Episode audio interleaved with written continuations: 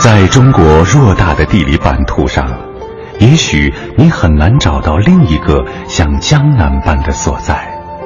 它不再是一个单纯的地域上的概念，而是属于过去的一个文化符号。当然，贩夫走卒都曾在这个江南中生活过，可是真正建立起江南精神的，却是士大夫阶层。虽然那些精细雅致的生活方式只存在于江南的历史中，虽然今日的江南风情不过是江南文化在漫长崩塌岁月里留下的一个残骸，但我们依然可以在时空交错的今天，循着那些承载了江南灵魂的遗迹，去怀想它曾经的风雅与美。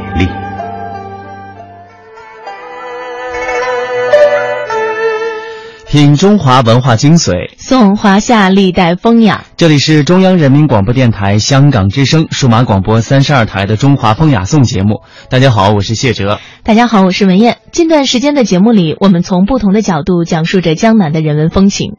说起江南的美，那是说不尽的。江南的典型意象、景象、风土风物、人情人物，是诗词文章里不衰的主题和吟唱。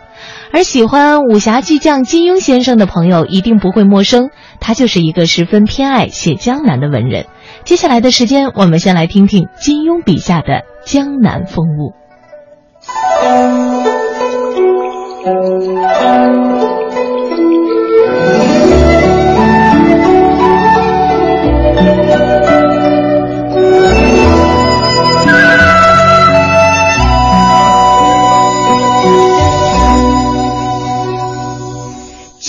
笔下的江南风物。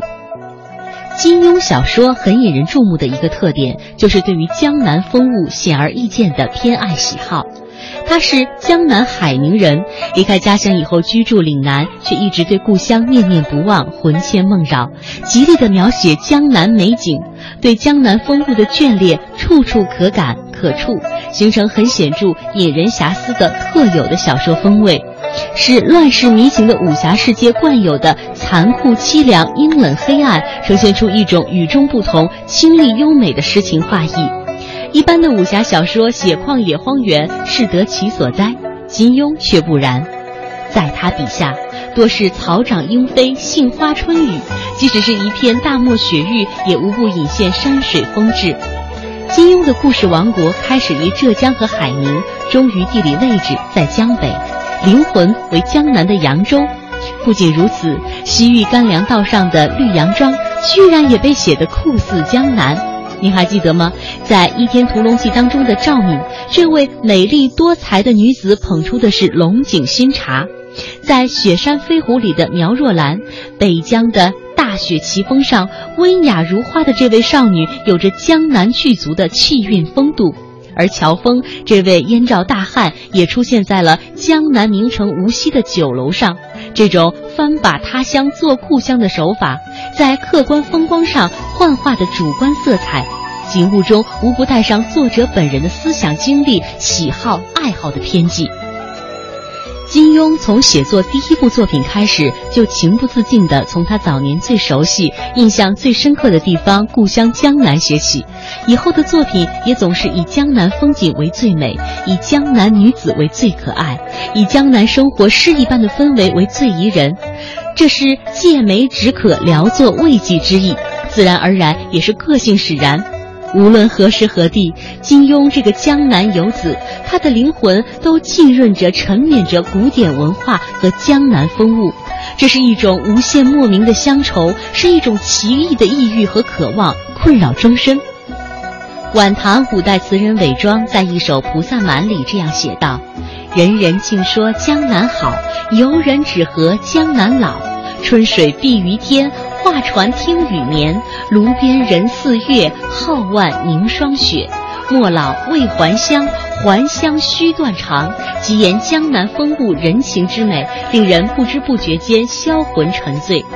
江南的典型意象景象、风土风物、人情人物，是诗词文章里不衰的主题和吟唱。春水、桃花、鸳鸯。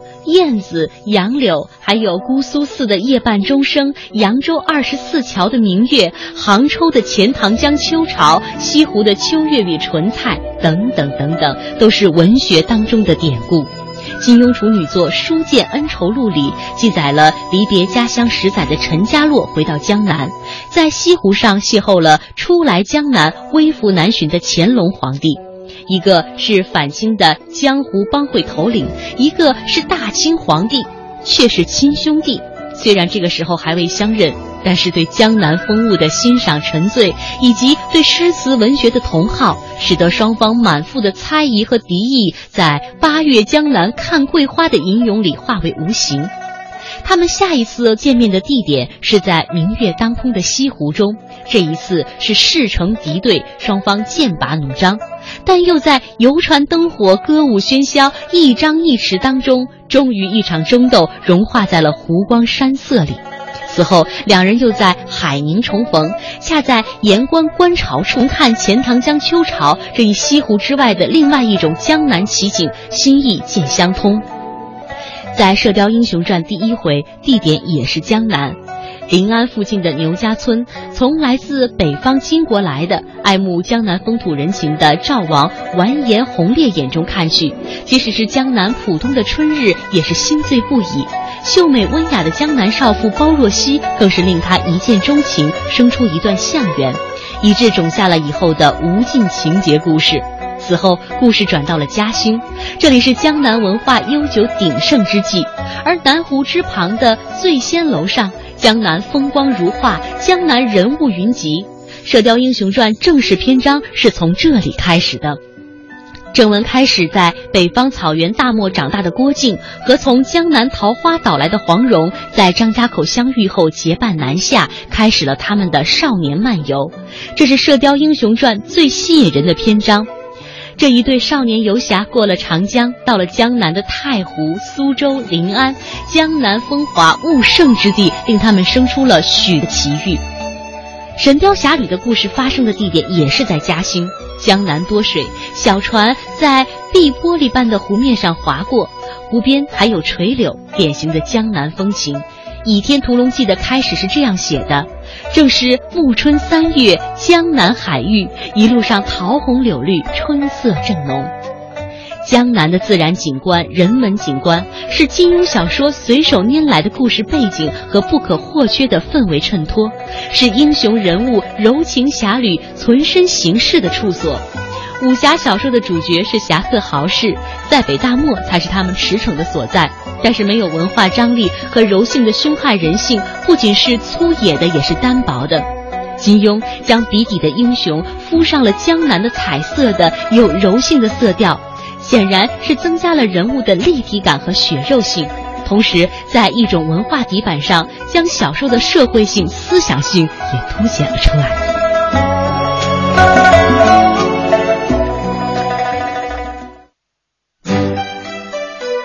每天一小时，请随我们走进大观园，感受红楼儿女的情怀；每天一小时，随我们坐进白鹿书院，听朱子的治家格言；每天一小时，可邀李白品美酒，白居易赏梅花。今天这一小时，你来了吗？这里是中央人民广播电台香港之声《中华风雅颂》。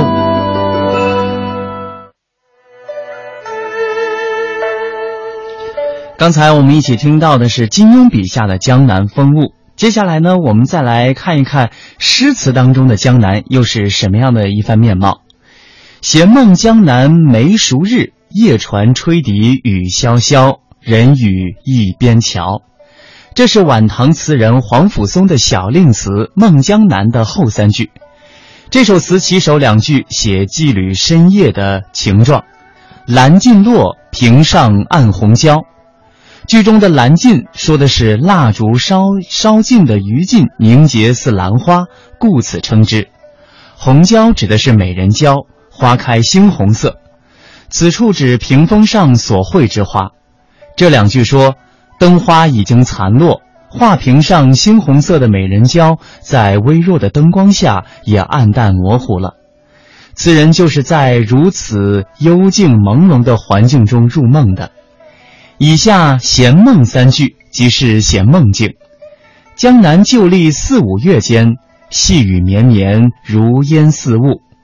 词人梦中听见夜雨的潇潇之声，又听到从船上传来被雨水淋湿了的笛音，还有驿站旁石桥上细细絮絮的人语。好的诗词要传过，要通过传达特殊的感觉来写景抒情。梦境是迷离朦胧的，而此人所梦之境又是江南梅熟季节的雨夜之境。当然就更加朦胧缥缈了。由于在雨夜中事物看不太清晰，所以词人主要用耳朵来聆听，他所表现的也主要是听觉感受。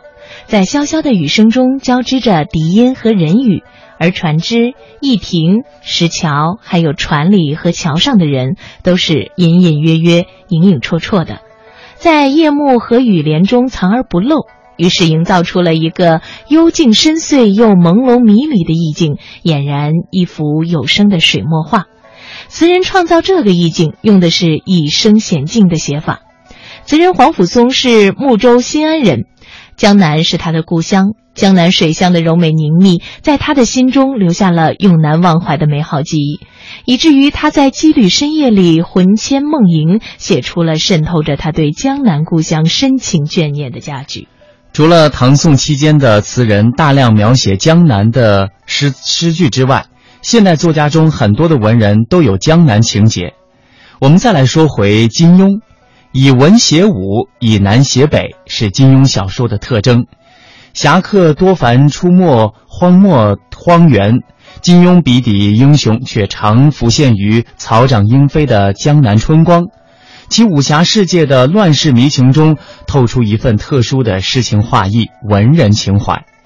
这种翻把他乡当故乡的幻化手法，是作者爱故乡自然而然的表现，也是喜爱古典文化的他的个性使然。诗词歌赋是学家渊源、诗礼传家、对诗词文化极度敏锐的江南才子最熟悉、最得心应手、应用自如的手段。金庸先生出生在海宁，离开家乡后一直对故乡念念不忘。在他的笔下，除了江南风物，还有很多篇幅都提到了江南的美食。他笔下的美食，让我们在欣赏金戈铁马、豪气干云的同时，也品尝到了人生之乐趣。提起他小说中的美食啊，人们自然会联想到一个人，这就是《射雕英雄传》里号称北丐的洪七公。可以说，有洪七公的地方，就会有美食出现。二十四桥明月夜，玉笛谁家听落梅，叫花鸡，好逑汤，岁寒三友等等。光是听这些美食的名字，就足以令人口水欲滴了。那接下来，我们就来听听金庸先生笔下的江南美食吧。金庸的武侠小说是雅化了的通俗故事，诗词歌赋、琴棋书画沉浸于其中，展现儒家、道家、佛家、墨家、兵家、法家的文化精髓，其中还蕴含着很多深刻的人生感怀。可是您可能忽略了他作品当中的另外一大特色，就是其中对中国饮食文化，特别是对精美的江南美食的描写，那可谓是妙笔生花。比如《射雕英雄传》当中就描写了许多精美细致的美食。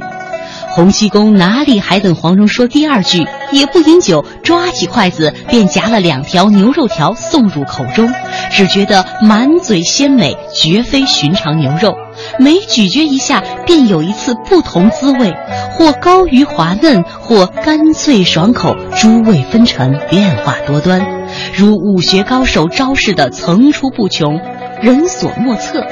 洪七公惊喜交集，细看之下，原来每条牛肉都是由四条小肉条拼凑而成的，一是羊羔坐臀，一是小猪耳朵，一是牛腰子，一是兔肉和张腿肉糅合在一起组成的。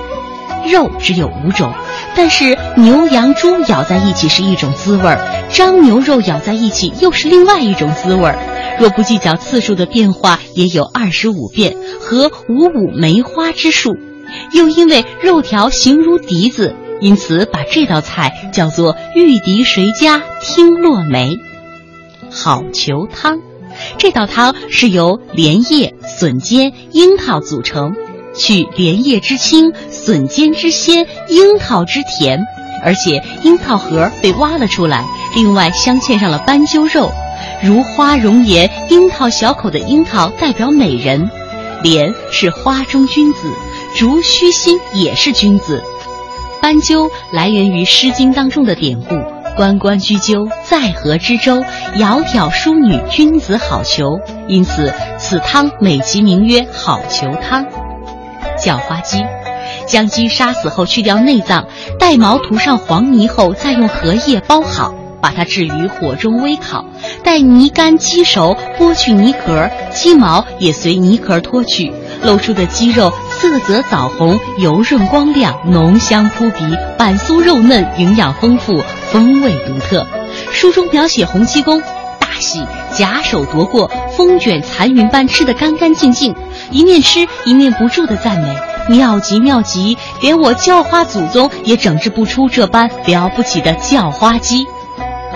八宝肥鸭，将肥壮鲜嫩的鸭宰杀洗净，劈开背脊，剪去鸭脚，入沸水焯后捞出洗净，沥干，抹上酱油，将笋丁、肉丁、火腿丁、糯米饭等放入碗中，加绍酒、酱油、白糖等拌成馅儿，塞入鸭肚内，背朝上放入盛器，上笼蒸三四小时，至鸭肉酥烂时取出，反扣鱼盘。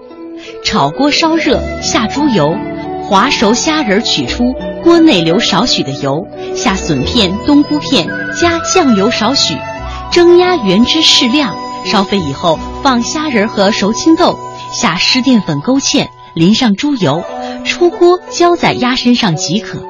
此菜成色色泽红润，形状完整，鸭肉酥烂，鱼香浓郁，汁浓味香。书中描写道。洪七公眼睛尚未张开，已经闻到了食物的香气，叫道：“好香，好香！”跳起身来抢过食盒，揭开盒子，只见一只八宝肥鸭。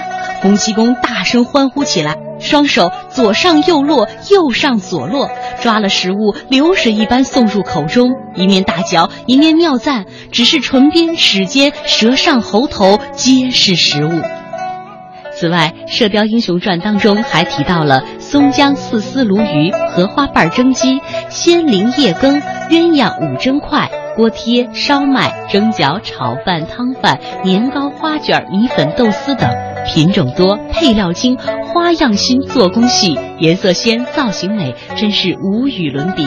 一饮一食见功夫，这些美食充分折射了江南饮食文化的内涵：精美、和谐和典雅。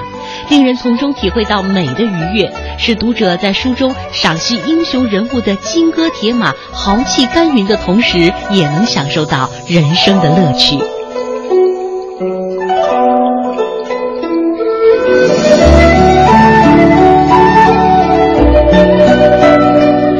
江南有诗性，也有记忆。关于江南的人文内容非常的丰富，有悠游小镇、恋恋风月。食香、闻香、食妙、徘徊小园、韵味生活等等。接下来，我们继续在《人文中国江南篇》当中，带您游江南、品江南，来体味江南之美。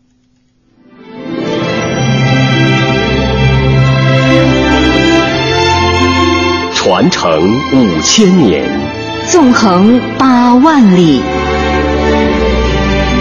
电波中的山河岁月。谈笑间的海角天涯，人文中国与您一同感受神州大地跳动的脉搏。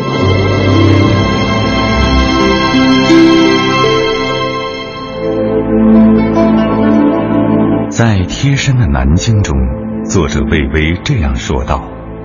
初到南京的人总是失望，奇怪于这样一座暗淡的城市，为何却在书本里卓然生辉？南京是安静的、内向的、暗淡的，它存在于现实的世界中。可是有时候，我们又分明觉得它在远方，在很久很久以前，在书本和诗词里，它就像一件贴身穿的棉质衣裳。很旧了，有的地方甚至都有些破损，但却有着上好的质地。这段话可不是白说的，在南京众多的古迹中，一不留神，你会掉进长篇历史故事里，欲罢不能。遥远如六朝的兴废，近切如南京大屠杀，就像南京的热浪一样，红红的胭脂和同样红红的血与火，就那样燃烧着，让你无处躲藏。所以来南京，可以玩到后来，真的只好凭吊古今了。放眼天下，还有比南京更适合进行全民爱国主义思想教育的基地吗？不过话又说回来。如果不是一块人见人爱的风水宝地，前朝怎么会有那么多的扑火飞蛾，费尽心力要在这里建都立业呢？最早打起南京算盘的，应该是越王勾践。他一打这主意，就有了南京城，包括秦淮河最初的掌故。用美人计让吴王夫差王乐果的勾践一心想吃掉楚国，称霸天下，就派范蠡在秦淮河的下游建立了越城军事基地，却不料被早有防范的楚威王打败。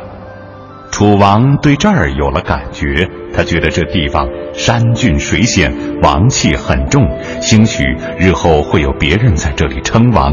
于是就打造了一个金人埋在狮子山的东面，想镇住这儿冲天的王气，同时还在石头上修建了一个驿城，就叫金陵驿。可是没有想到，秦始皇很快就把六国灭了。这位统一中国的第一人更迷信，听说金陵驿修建的由来之后，就开凿了秦淮河，想把这地方的王气给泄了。可是。他还不解恨，又把金陵改为了秣陵，意思是这地方只配做放马场。不曾想他自己前脚才出了这放马场，后脚却在北上回家的途中就去了黄泉。后来从公元三百七十一年直到公元五百八十九年，南京一直都是六朝的都城。再加上东吴，南京一共做了三百二十二年的王城，在梁朝的时候，它的人口已经超过了百万，不仅是南部中国政治、经济、文化的中心，也成为中国第一大城市，那是南京的第一个黄金时代。朱雀桥边野草花。乌衣巷口夕阳斜，旧时王谢堂前燕，飞入寻常百姓家。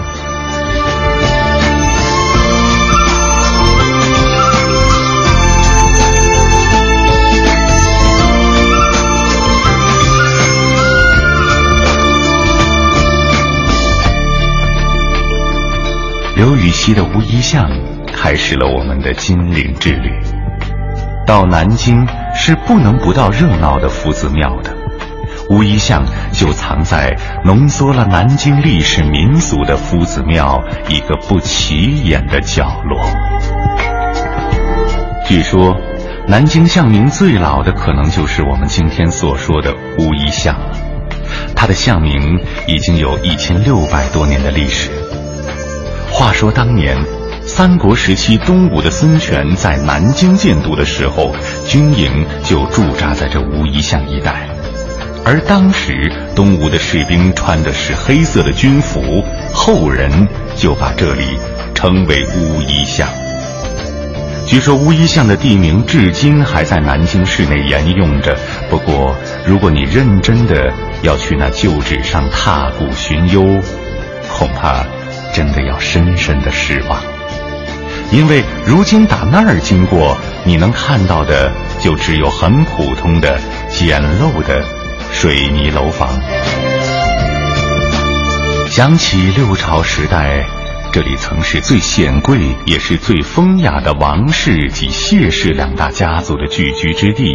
喜欢穿着巫衣的王谢子弟们，曾经那样从容地在这里教义说玄。可现如今，这儿已经没有任何可供怀古的材料，连刘禹锡诗中咏唱过的燕子，也不再飞入城中。在现实中占据历史舞台的人，总希望这将是永久的演出，而变化却总是在意外的时刻以意外的方式到来。今天我们的旅行目的地其实是夫子庙，南京最老、最好吃的传统小吃都集中在这儿了。这儿能看到秦淮河，也有江南贡院，当然还有乌衣巷。我们选择乌衣巷作为游历夫子庙的代言，是别有用心的。在中国为数不多的千年帝王都城中，南京雍容大气的面纱下，是一张写满悲凉与惆怅的面容。六朝古都，六朝废都，风流情怀，金陵春梦。太多的家国遗恨，使你在走进它的时候，不可能轻松和轻佻。